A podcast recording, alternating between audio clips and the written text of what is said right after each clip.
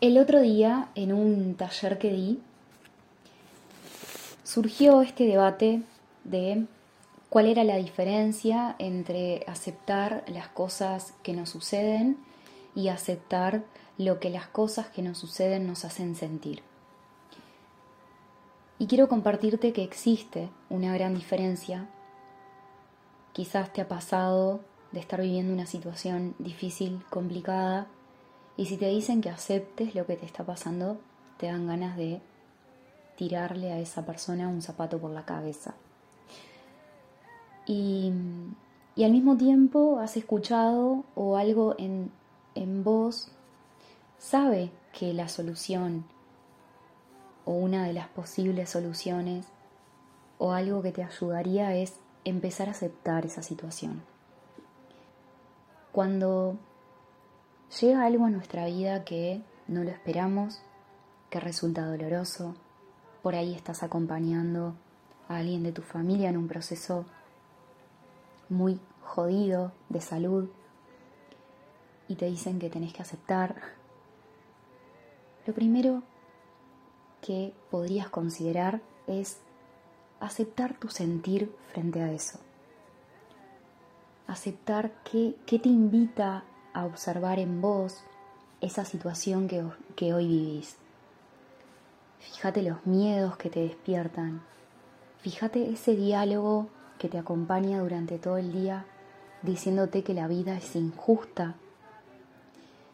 Porque todo esto emana de nosotros, de la parte de nuestra mente que ve las cosas como separadas, que nos hace creer que somos este yo separado, reducido, confinado a este cuerpo, lo que podríamos llamar nuestro ego.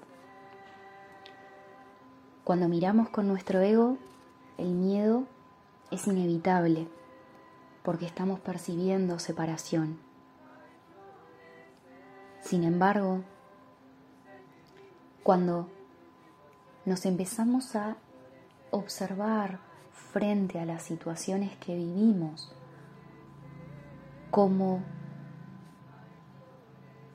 aquello que puede empezar a observar, aquello que puede empezar a elegir,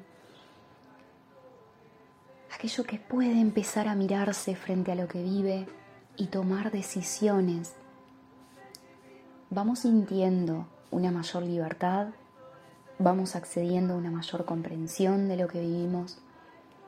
Y si tenemos que acompañar a alguien en un proceso jodido y doloroso, vamos a acompañar desde otro lugar y no desde el miedo. Vamos a estar ahí desde el amor. Y es muy distinto empezar a dar pasos desde ahí que seguir o permanecer atrapados en el miedo. Y esto, esta sensación de fortaleza, de comprensión profunda, es el efecto de haber tomado la decisión de conectar con nuestro sentir y empezar a observar nuestro mundo interior. Así que esta es una invitación para que hoy practiques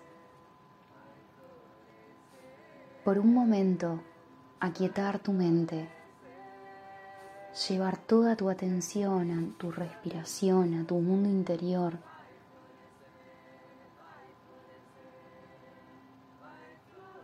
Y observes y te preguntes, ¿Cómo sería esta experiencia que hoy vivo sin, sin todas estas ideas que mi mente me cuenta?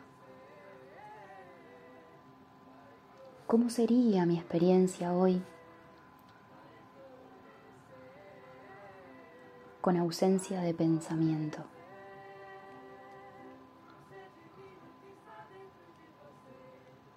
Y en la medida que practicamos, que nos vamos permitiendo conectar con la luz, con el ser que somos. Nuestra respuesta frente a los conflictos va a ser otra, muy diferente, porque va a venir desde la parte de nosotros que sabe que todo está unido y que cualquier cosa que estemos viviendo es parte de un plan mayor.